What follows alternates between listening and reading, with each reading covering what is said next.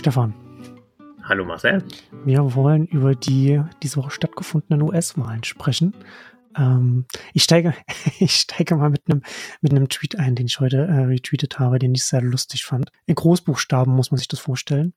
Fascism is dead in America after devastating loss 49.7, 49.3. da hat man schon mal schön äh, auch schon so ein paar Takes zusammengefasst. Ähm, aber vielleicht, also vielleicht machst du mal so grob eine Zusammenfassung oder packst mal so ein paar, packst mal so ein paar Punkte aus, was, was dir da aufgefallen ist bei der Wahl und dann gehen wir mal so, so ein paar andere, so paar einzelne Aspekte und Themen rein, die, die uns aufgefallen sind bei dem, was da jetzt in den USA gewählt wurde. Ich mache mal die absoluten Basics äh, in 30 Sekunden sozusagen. Ah. Was wir jetzt hatten, sind die sogenannten Midterm Elections. Die finden alle äh, zwei, äh, alle zwei Jahre wird ja in den USA das Repräsentantenhaus und ein Drittel des amerikanischen Senats gewählt, weil die Senatoren eine Amtszeit von sechs Jahren haben und die Repräsentanten haben eine von zwei Jahren. Ähm, und äh, immer diese, äh, diese Midterms, das sind immer diejenigen Wahlen, die nicht mit einer Präsidentschaftswahl zusammenfallen. Und traditionell äh, kriegt die Partei, die gerade das Weiße Haus Haus inne hat, eine mehr oder weniger große Klatsche bei diesen Wahlen. Das ist so ein bisschen wie Landtagswahlen in Deutschland verglichen hm. mit, ähm, mit der, wer auch immer gerade im Bund die Macht hat. Ja. Und äh, das wären dieses Mal wären eben die Democrats dran gewesen mit äh, einer Klatsche seitens der äh, Republicans. Und das war auch das, was von den meisten Beobachtenden äh, erwartet worden ist. Äh, dass es da, ja. dass es da zu einem, äh, dass es da zu einem Blutbad äh, größere, äh, größeren Ausmaßes kommt. Meine eigene Schätzung war eine republikanische Mehrheit von 10 bis 15 Sitzen im Repräsentantenhaus, während der Senat ist ein 50-50 Toss-up, äh, wie man das so schön sagt. Also es ist schlichtweg effektiven Münzwurf. Äh, die, die, die Chancen sind 50-50 für beide Seiten. Und da hat sich auch mit dem aktuellen Ergebnis nichts dran geändert. Der Senat ist immer noch 50-50. Äh, zum Zeitpunkt, wo wir das aufnehmen, sind 49 zu 49 entschieden und es hängt an zwei Wahlen, einmal Nevada äh, und einmal Georgia, äh, wobei wir Georgia erst im Dezember äh, erfahren werden. Das heißt, wenn die Wahl in Nevada äh, für die Republicans ausgeht, dann hängt die Kontrolle des Senats an der an dem sogenannten Runoff äh, in Georgia im Dezember. Wenn die Democrats äh, gewinnen in Nevada, dann behalten sie in jedem Falle äh, ihre Mehrheit. Beides ist wie gesagt zum Zeitpunkt dieser Aufnahme noch unklar. Dasselbe gilt äh, für die Mehrheit im Repräsentantenhaus. Da gibt es insgesamt 435 Sitze und von denen fehlen zu dem Zeitpunkt, wo wir hier reden, noch so knapp fünf oder sechs. Und die Tatsache, dass hier nur fünf oder sechs fehlen und wir trotzdem nicht wissen, wer die Kontrolle haben wird, ist im Endeffekt das entscheidende Merkmal an den Midterms. Die Democrats haben wesentlich besser abgeschnitten, als das erwartet worden ist äh, von diversen äh, Beobachtenden. Ja, also anstatt, dass sie hier äh, ihre Mehrheit einbüßen, und es zu einem äh, und es zu einem Umschwung kommt von ähm, äh, von äh, gewissermaßen so 15 bis 20 äh, Plätzen kommen, haben wir jetzt eher so einen Verlust von irgendwie so zwischen 5 und 8, äh, was wesentlich geringer ist und angesichts der Lage äh, wirklich überraschend wenig. Und das wäre jetzt mein Schlusswort. Warum äh, waren die Erwartungen, wie sie waren und ähm, äh, warum quasi wurde erwartet, äh, dass die Democrats wesentlich schlechter abschneiden? Das eine ist, dass die wirtschaftliche Lage in den USA nicht besonders gut äh, bewertet wird seitens der äh, Bevölkerung. Also alle Umfragen ich habe dann einen Artikel drüber geschrieben, der ist in den Shownotes verlinkt, wen das genauer interessiert. Aber alle Umfragen waren wirklich deutlich 60 Prozent oder mehr äh, der Leute haben gesagt, äh, hier die Wirtschaft läuft schlecht, äh, die Inflationsraten sind ziemlich hoch, äh, das Approval Rating, also die Zustimmungsrate von Biden ist eine der schlechtesten, äh, die ein äh, äh demokratischer Präsident jemals äh, gehabt hat. Äh, also das ist wirklich äh, völlig absurd. Äh, der hat schlechtere Zustimmungswerte als Trump äh, und äh, all, all das ließ eigentlich äh, eine Niederlage erwarten und das ist nicht passiert. Und jetzt kommen wir zu der Frage, warum. Und diese Frage ist wesentlich schwieriger zu beantworten, als diverse Leute das wahrscheinlich gerne hätten, äh, weil äh, hier das übliche Spiel anfängt nach Wahlen. Ja, das Wahlergebnis beweist nämlich, warum ich schon immer recht hatte. Äh, und es ist ein unglaublich problematisches Genre und da müssen wir quasi versuchen, so ein bisschen Fakt von Fiktion zu trennen. Aber an der Stelle würde ich jetzt mal an dich zurückgeben, Marcel. Ja, was ich interessant fand, die Zahl, was ich an Zahlen gesehen habe, war, und das ist jetzt auch nicht so super überraschend, dass natürlich äh, vor allem die Älteren äh, republikanisch gewählt haben, also gerade so, ne, 65 plus, aber auch von 45 und äh, die Demokraten von den Jüngeren stärker gewählt wurden, also gerade so, was man jetzt so Generation Z nennt, so, äh, 18, so 18 bis 29. Ähm, und da glaube ich, dass das schon da an der Stelle mit reinspielt, weil ich glaube, dass das ganze Abtreibungsthema sehr viel stärker eine Rolle gespielt hat, als das in der Öffentlichkeit äh, wahrgenommen wurde. An einer Stelle meinte auch jemand, das fand ich ganz schön zusammentreffen, warum haben diese ganzen Pundits, diese ganzen äh, Leute, die da die Feuilletons und die Talkshows auch in den USA bevölkern, warum ist es denen nicht, nicht aufgefallen, dass äh, Abtreibung vielleicht so ein wichtiges Thema sein könnte? ob man auch republikanisch oder demokratisch wählt oder ob man sie überhaupt aufmacht und dann, weiß ich nicht, sechs Stunden oder länger dann in der Schlange steht, um dann sein Kreuz zu machen. Da muss man ja schon motiviert sein dafür in den USA, um da, um das zu machen. Äh, und dass die Leute das dann vielleicht nie so auf dem Schirm hat bei ihren Vorabanalysen, dass es auch damit zusammenhängt, dass natürlich dann auch äh, viele ältere Männer sind, die dann an den Positionen stehen und das dann halt nicht so wahrnehmen. Ich glaube nicht, dass das das einzige, dass das der einzige Grund ist, aber ich glaube, dass das zumindest auf der demokratischen Seite etwas gewesen ist, was sehr viel ähm, sehr viel mehr Leute äh, motiviert hat, ja, wie ich schon sagte, sich, sich länger in die Schlange zu stellen, um dann entsprechend zu warten, bis man sein Kreuz machen kann. Also das ist in dem Fall bei diesem Abtreibungsthema, ich würde dir zustimmen und äh, meine Bekannten aus dem äh, Umfragegewerbe äh, sozusagen, also die äh, bei YouGov äh, und ähnliches arbeiten, mhm. haben mir das auch bestätigt. Tatsächlich ist das Abtreibungsthema äh, relevanter für die Democrats gewesen als, äh, als gedacht.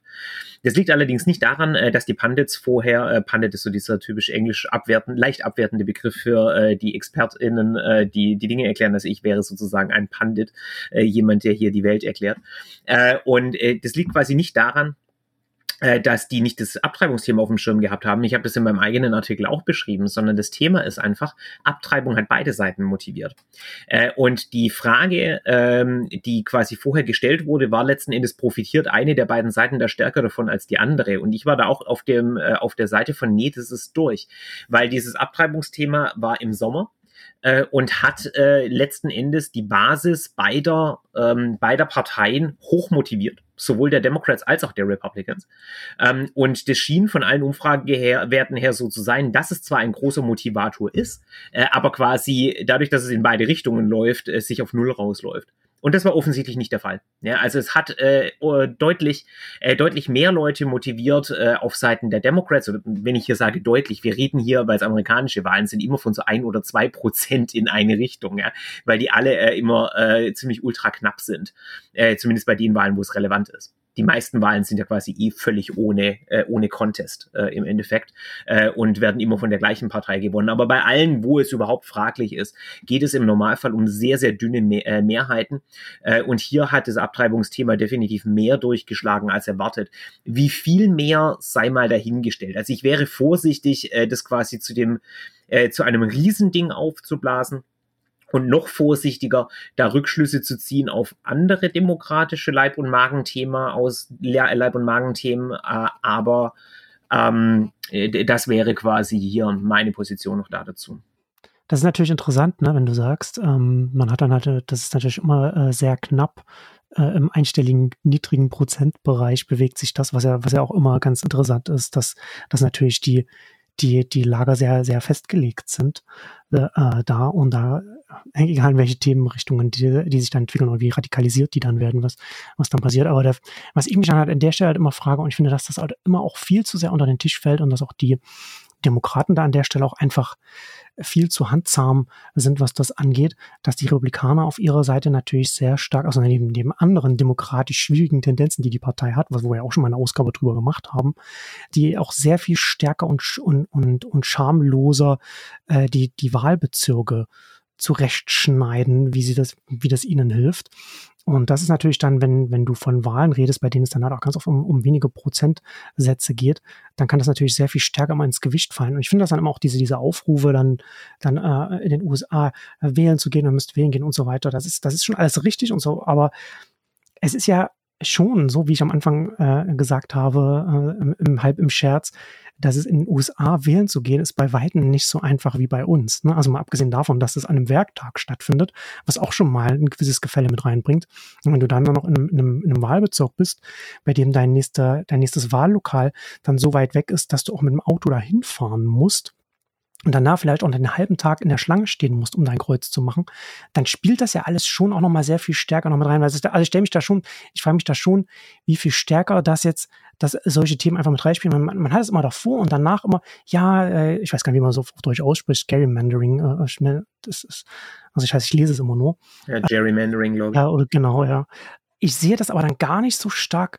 Ich sehe immer, ich sehe mal, man, man spricht es als Problem im Vorfeld an, das wird dann immer danach immer noch mal erwähnt, aber ich habe das bis jetzt noch nicht so bei, nicht so gesehen, dass das tatsächlich einbezogen wird in diese Wahlanalysen, ne? dass man zum Beispiel sich auch mal anschaut, man könnte ja zum Beispiel als Wahlanalyse sich auch äh, Wahlbezirke anschauen und dann gucken, die, die Bevölkerungsverteilung und dann gucken, wo die Wahlbezirke sind äh, und wie weit was der durchschnittliche Weg ist, sage ich jetzt mal, und so weiter. Und dann so gucken, wie dann die Wahlbeteiligung dann entsprechend dann ausfällt, weil dann oft gesagt wird, ja, äh, jetzt haben doch nicht so viele demokratisch gewählt oder wie auch immer.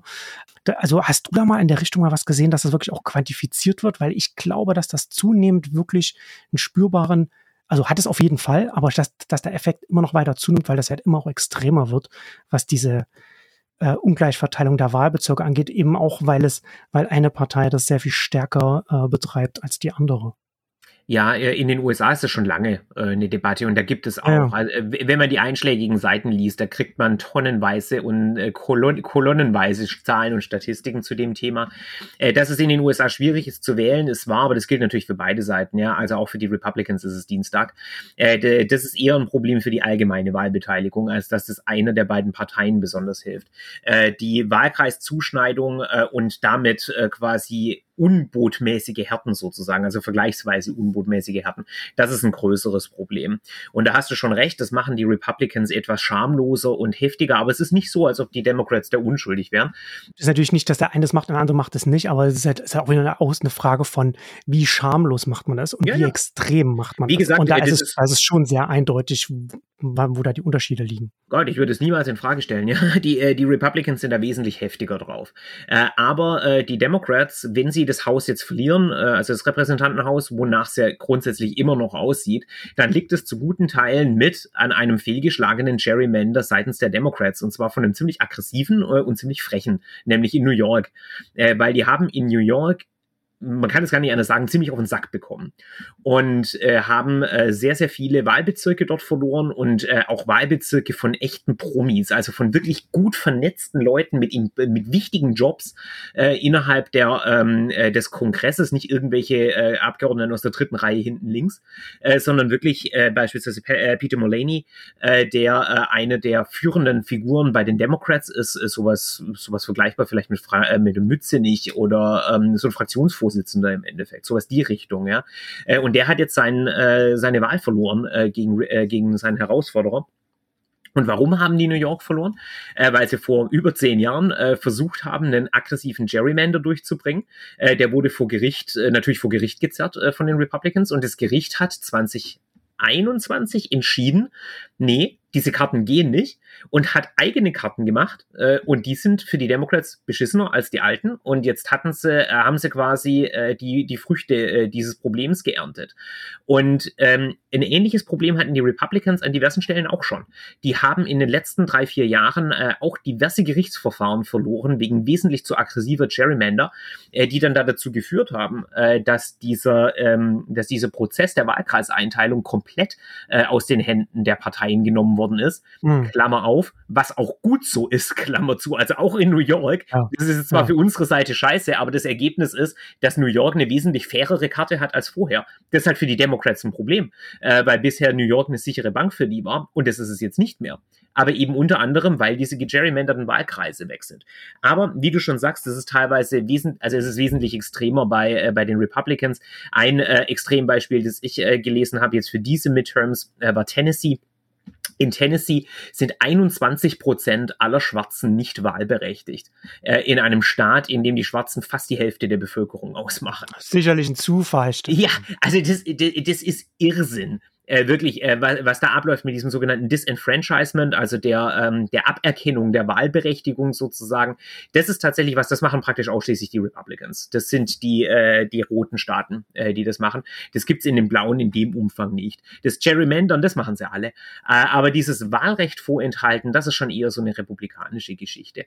Und ja, äh, das hat einen Einfluss, aber es ist extrem umstritten, wie hoch der ist. Also wenn du die, äh, die PolitikwissenschaftlerInnen fragst, dann äh, sind die sich sehr, sehr uneins darüber, äh, wie groß der Einfluss dieser Gerrymander tatsächlich ist.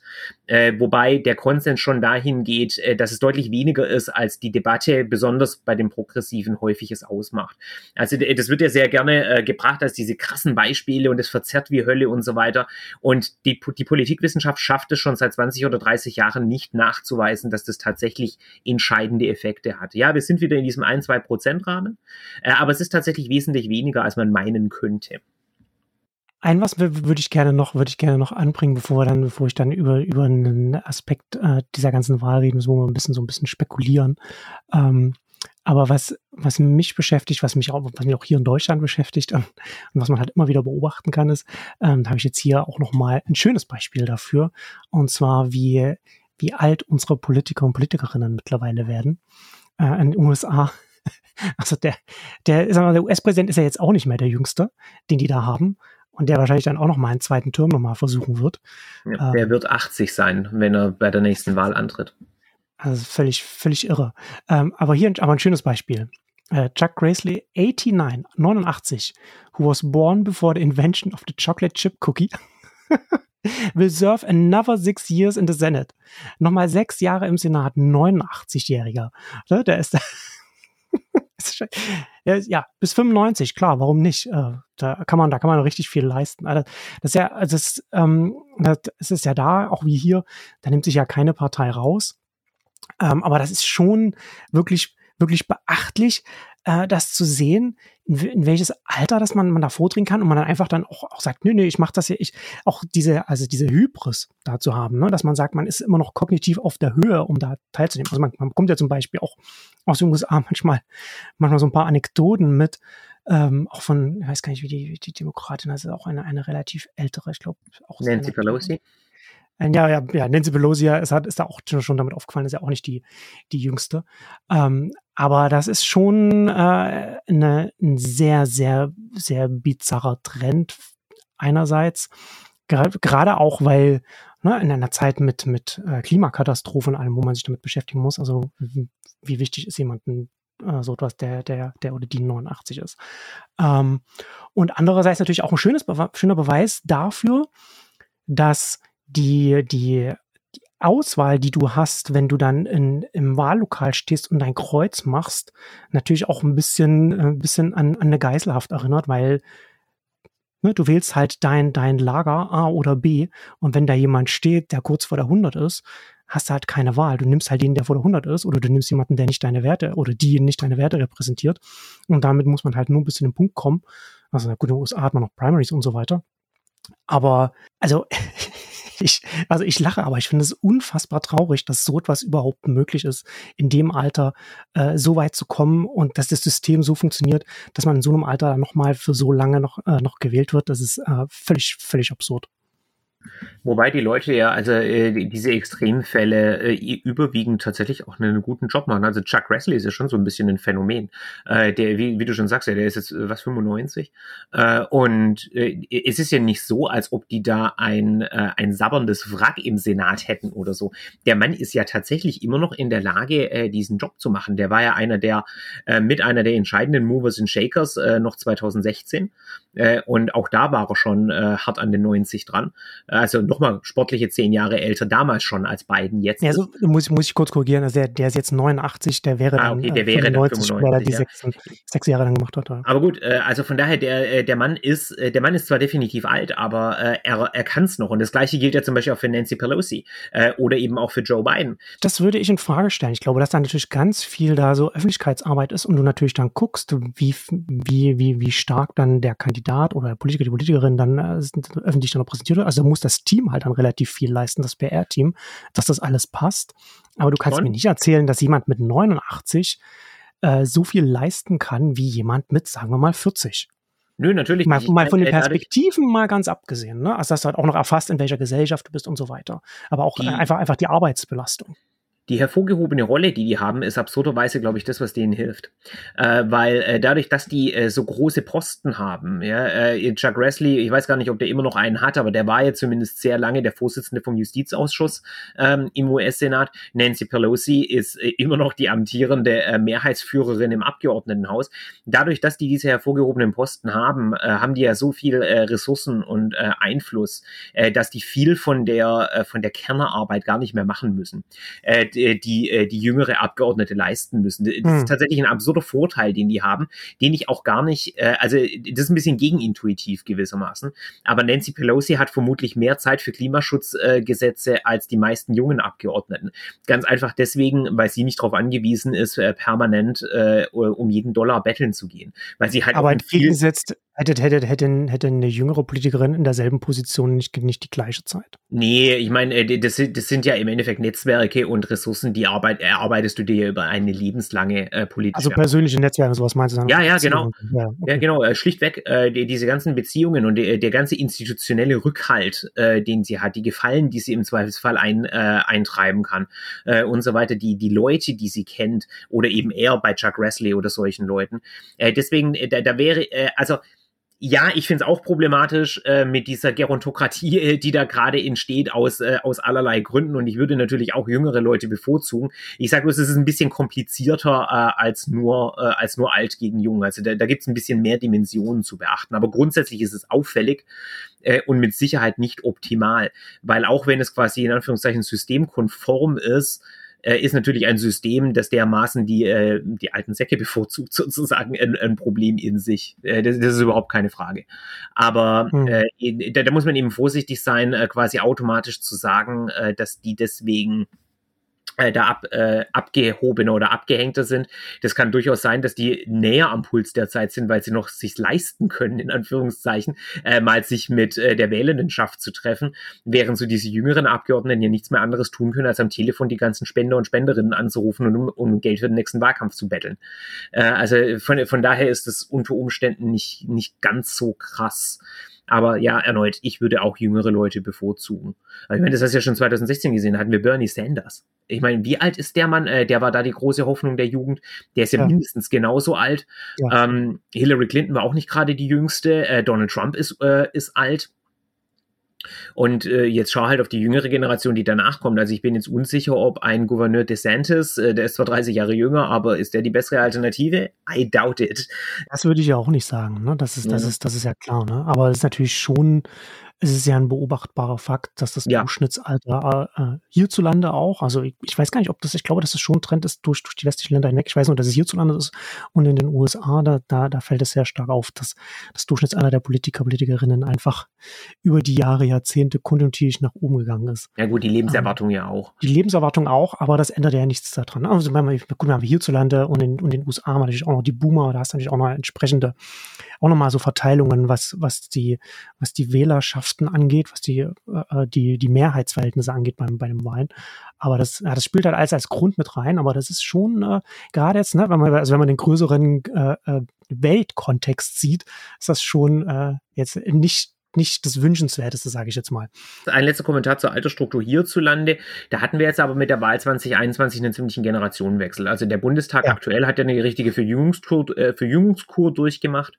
Und das, das Gleiche gilt ja auch für unser Kabinett. Also Lindner, Baerbock, äh, Habeck, äh, ja. die, die sind ja alle äh, äh, wirklich eine, also diese hervorgehobenen Leute, mit Ausnahme von Scholz, die sind ja wirklich alle, was ist es, zehn Jahre oder sowas, äh, jünger als, äh, als das. Also in Deutschland haben wir da, glaube ich, kein Problem aktuell damit. Ja, das stimmt in der Regierung auf jeden Fall. Ja, das, das ist richtig. Aber Abo, äh, problematische ältere Menschen.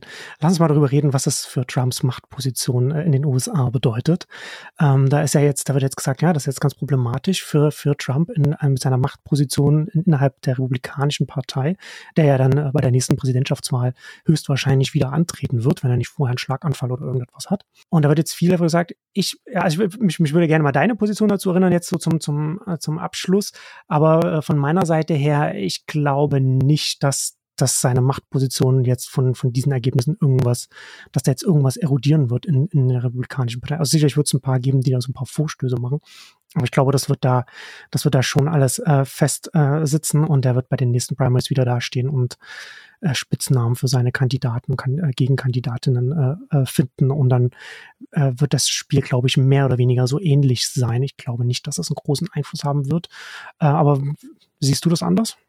Es ist absolut vorhersehbar, was er tun wird. Also ich glaube, da können wir wirklich äh, ziemlich sicher sein, äh, dass wenn nicht äh, eine, äh, eine sichere Niederlage droht, sozusagen, dass er dann äh, sich wieder aufstellen lassen wird. Gleichzeitig ist Trump feige. Äh, das heißt, wenn die Umfrageergebnisse ja. und der Gegenwind stark Wenn es ambivalent ist, ne? Muss, ja, dann, wird, dann wird er ja. wahrscheinlich eher nicht antreten, weil, weil er ja eine, eine Niederlage fürchtet letzten Endes, ja.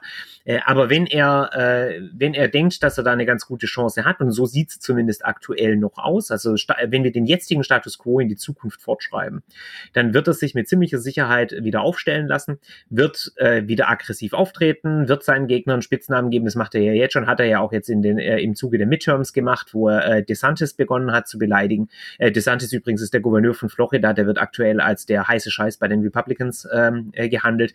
Das ist quasi der Herausforderer aktuell. Und auch hier, Klammer auf, äh, Seitenbemerkung, das muss nicht viel heißen, äh, weil äh, Leute, die sehr stark aussehen vor den Wahlen, äh, können in Wahlen selbst ziemlich schnell zusammenfallen. Also auch das hat man 2016 gesehen. Äh, da war vor den Wahlen der Konsens, äh, dass einerseits Scott Walker aus Wisconsin und Marco Rubio aus Florida die größten Herausforderer äh, und ähm, äh, sind und natürlich Jeb Bush. Ja, und keiner von denen ist äh, in irgendeiner Art und Weise durch die erste Phase der Primaries gekommen. Ähm, und nachher war es ein Duell Ted Cruz gegen Donald Trump, äh, was vorher keiner auf dem Schirm gehabt hat. Also auch äh, DeSantis kann durchaus sein, dass der äh, innerhalb kürzester Zeit zusammenbricht. Nur dasselbe kann auch Trump passieren. Und die, die Geschichte ist einfach das ist super schwer vorherzusehen, äh, wie das laufen wird. Äh, deswegen, und vor allem zwei Jahre vorher. Äh, deswegen wäre ich da jetzt äh, eher, äh, eher zögerlich, äh, Vorhersagen zu machen. Aber das ist auf jeden Fall das Playbook, äh, mit dem er mhm. vorgehen würde, äh, wenn er, äh, wenn er sich, wenn er seinen Hut wieder in den Ring wirft was er tun wird, wenn er sich Chancen ausrechnet, weil er ist halt ein Megalomane und äh, er muss ja die Scharte wieder auswetzen sozusagen. Das Grundproblem äh, von Trump äh, scheint mir zu sein äh, für die, also einfach nur mal für die Republikanische Partei gesprochen. Der Mann ist unpopulär. Und der Mann äh, ist ein Mühlstein um den Hals bei Wahlen. Aber das ist, ist ja genau das Gleiche, das kannst du ja auch für Biden sagen, ne? Also ob Biden noch ja. mal eine zweite, ob Biden äh, eine Wiederwahl gewinnen würde, wenn er gegen Trump an, an, an äh, ansteht, pff, weiß ich ja, nicht. Ja klar, aber jetzt reden wir ja erstmal nur, äh, reden wir mal erstmal nur über Trump. Ja, äh. der, Mann, äh, der Mann ist einfach super unpopulär und das wird häufig durch das Fakt verdeckt, dass er überraschend äh, eine, äh, eine unwahrscheinliche Wahl 2016 gewonnen hat. Aber wir müssen uns halt klar machen, der Mann hat 2016 äh, das Popular Vote entscheidend verloren, mit über zweieinhalb Prozent. Das ist ja. das komische amerikanische Wahlsystem, weswegen ja. er trotzdem gewonnen hat. Und das passt ja, das, das ist demokratisch ja alles sauber, aber nichtsdestotrotz, mehrheitsfähig war der Mann 2016 schon nicht. 2018 bei den Midterms war es noch viel schlimmer. Äh, da äh, haben die Republicans äh, einmal mehr, sorry für die Sprache, aber richtig auf den Sack bekommen. Ähm, Trump war unbeliebt, ohne Ende. 2020, äh, äh, überall, wo eine äh, Wahlentscheidung direkt mit der Person Donald Trumps verknüpft war, äh, war es eine Katastrophe. Und das Wahlergebnis von 2020 war immerhin immer noch das drittschlechteste eines Republican-Kandidaten seit, George, äh, seit, seit, dem alten George Bush. Äh, und äh, jetzt 2022 haben wir es wieder gesehen, dass alle Kandidaten, die irgendwie mit Donald Trump verknüpft sind, wesentlich underperformed haben. Der Mann ist eine Liability, äh, was, was Wahlen anbelangt. Das Problem ist, dass er gleichzeitig ein Erfolgsgarant ist um Vorwahlen zu gewinnen. Und mhm. diese Dynamik ist die, äh, ist die bestimmende Dynamik innerhalb der Republikanischen Partei. Trump hat es geschafft, diese Partei dank äh, der äh, entweder Mithilfe oder zumindest äh, des feigen Beiseitestehens des äh, republikanischen Establishments äh, im Endeffekt weitestgehend ähm, auf seinen Kurs einzuschwören. Wie sehr er die tatsächlich unter Kontrolle hat, sei mal dahingestellt. Wie gesagt, das ist super schwer zu sagen ohne einen Testlauf und den kriegen wir erst 2024. Aber ähm, die, diese, äh, diese Strömung in der Partei ist vorherrschend. Und das haben wir bei diesen Midterms jetzt ganz, ganz klar gesehen. Äh, da, äh, das ist in meinen Augen der Hauptgrund, warum äh, die Republicans verloren haben. Das ist zumindest meine Arbeitshypothese gerade. Es fehlt noch massiv an Daten und wir haben es ja schon gesagt, es sind noch nicht mal alle, äh, äh alle Wahlkämpfe entschieden aktuell. Aber der Hauptgrund, warum die Republicans so schwer verloren haben, ist äh, aus meiner Sicht heraus, dass sie unglaublich schlechte äh, KandidatInnen aufgestellt haben in vielen äh, entscheidenden ähm, äh, Wahlkämpfen. Wo man das äh, am repräsentativsten sehen konnte, ist das äh, Senatsrennen in Pennsylvania. Äh, da hat John Fetterman, mhm. ein demokratischer Herausforderer, gewonnen. Der hatte diverse eigene Probleme sozusagen. Also der war kein übermäßig starker Kandidat. Aber die Republicans haben Dr. Oz aufgestellt. Das ist so ein bisschen das Äquivalent, als würde hier die CDU Dieter Bohlen aufstellen oder so. Ja, äh, also das ist wirklich ähm, Mach eine. Den, keine Ideen äh, oder Dieter Nur oder sowas. Äh, ja, also ja. nichts gegen nichts gegen Dieter Nur. Er ist bestimmt ja. ein, äh, ein begnadet, also ich mag ihn nicht, aber, es, äh, aber er kann bestimmt seinen Job im Fernsehen, genauso wie Dr. Oz ein, äh, ein großartiger Verkäufer von allerlei Bullshit im Fernsehen war. Ja. Nur das macht ihn halt nicht zu einem guten Politiker. Und wenn man halt entscheidende äh, entscheidende Feld, äh, ich, ich hänge gerade ständig bei dem englischen Wort Campaigns, ja, äh, Wahlkämpfe sagt man auf Deutsch, äh, wenn man eben entscheidende äh, Wahlkämpfe führen lässt von grotesk unqualifiziertem und oder extremem Personal, was die Republicans beides gemacht haben. Äh, also quasi die, die Leute, die offiziell das ähm, Seal of Approval hatten von Trump sozusagen hier, ähm, äh, Trump empfiehlt. Diese Leute mhm. haben im Großen und Ganzen verloren, weil es eben radikale Leute waren, unerfahrene Leute, sonst wie abwegige Leute. Und deswegen konnten die Democrats die, äh, viele von ihren Nachteilen ausgleichen. Nicht überall und nicht, äh, nicht immer, aber an wesentlich mehr Stellen, als sie eigentlich angesichts der Lage hätten sollen. Und das quasi erneut, Trump ist eine Liability. Der Mann ist nicht gut darin, Wahlen in einer diversen Gesellschaft zu gewinnen. Der, äh, der, der hat, ist quasi gut darin, die Kontrolle über seine fanatische Anhängerschaft äh, auszuüben. Und die ist halt mittlerweile die Mehrheit in dieser Partei. Ja. Aber das reicht nicht, um zu gewinnen. Und diese Dynamik äh, quasi entscheidet letzten Endes, was 2024 passiert. Also werden es die Republicans schaffen, diesen Nachteil zu überwinden oder werden sie das nicht schaffen?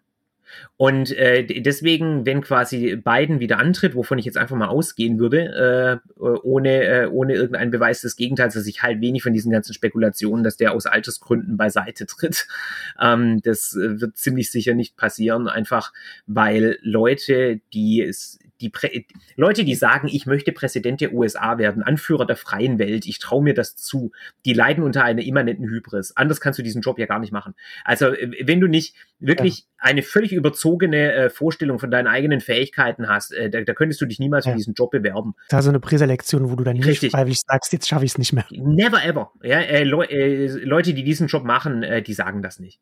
Also, also ja. im, im Schnitt. Ja, das, wäre so meine, mein Bauchgefühl diesbezüglich. Und das gleiche gilt auch für Trump. Der wird nicht freiwillig abtreten. Der wird nur dann äh, quasi äh, nicht antreten, äh, wenn es glasklar ist, äh, dass er das ganze Ding äh, verlieren wird. Und äh, das wäre dann gewissermaßen auch dieser Teil zu beiden. Und diese Extremismusproblematik, und das ist ein Punkt, den möchte ich schon äh, auch noch um, unterbringen, die, also dieses Radikalding, das ist auch kein ausschließlich republikanisches Problem. Wir hatten das in unserem letzten Podcast zur amerikanischen Politik auch schon. Äh, die Democrats haben auch diverse Wahlkämpfe verloren, in denen sie selber vergleichsweise radikale Kandidaten und Kandidatinnen aufgestellt haben, in denen sie möglicherweise eine bessere Chance gehabt hätten. Für mich äh, der, äh, der offensichtlichste Fall da davon ist Georgia. Ähm, da haben sie ja einer einerseits dieses Senatsrennen, äh, was jetzt in dem Runoff ist, da haben sie aufgestellt äh, 2020 ähm, einen, äh, einen Priester, das ist ein schwarzer Priester, der ist Warneck äh, und der ist ziemlich, ähm, wie das im Englischen dann immer heißt, moderate, also äh, sehr mittig, ist ein Mitte-Politiker, würde man sagen. Ja, also so Mitte-Links äh, in der, in der SPD wäre das so ein harter Agenda-Flügelmensch sozusagen. Ja, also sehr konservativ in seinen Ansichten, aber noch ein Democrat. Und der hat es jetzt geschafft, in Georgia, einem strukturell republikanischen Staat, äh, ganz, ganz minimal äh, voranzuziehen äh, und seinen äh, ohnehin unsicheren Posten zu verteidigen, vorerst. Wir schauen dann, wie der Runoff läuft, aber er hat es immerhin geschafft.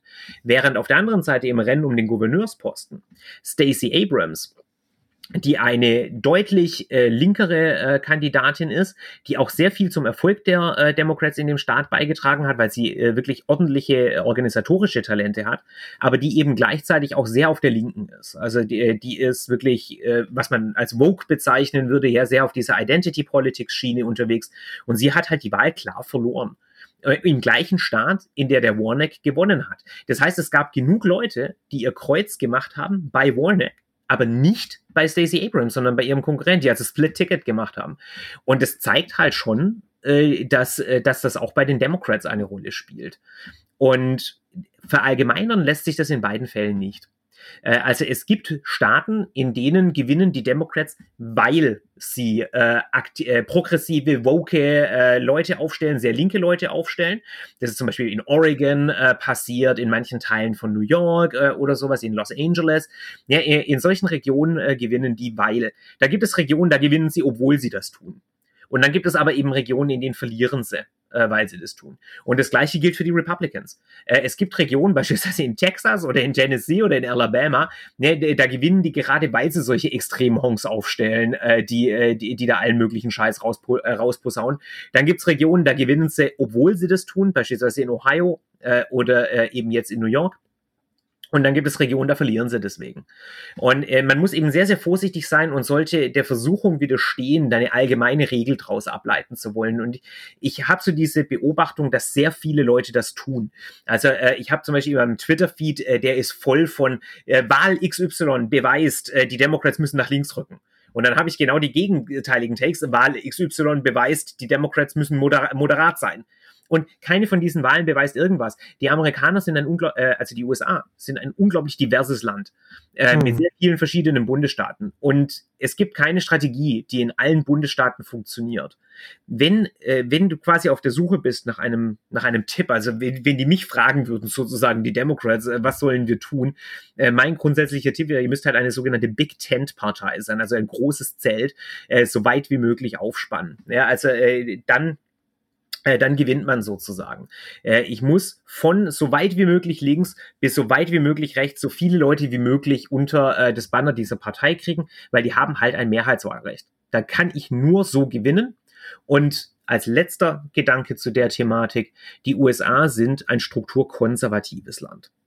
Äh, Im Schnitt sind die USA Mitte rechts. Das ist einfach ein Fakt.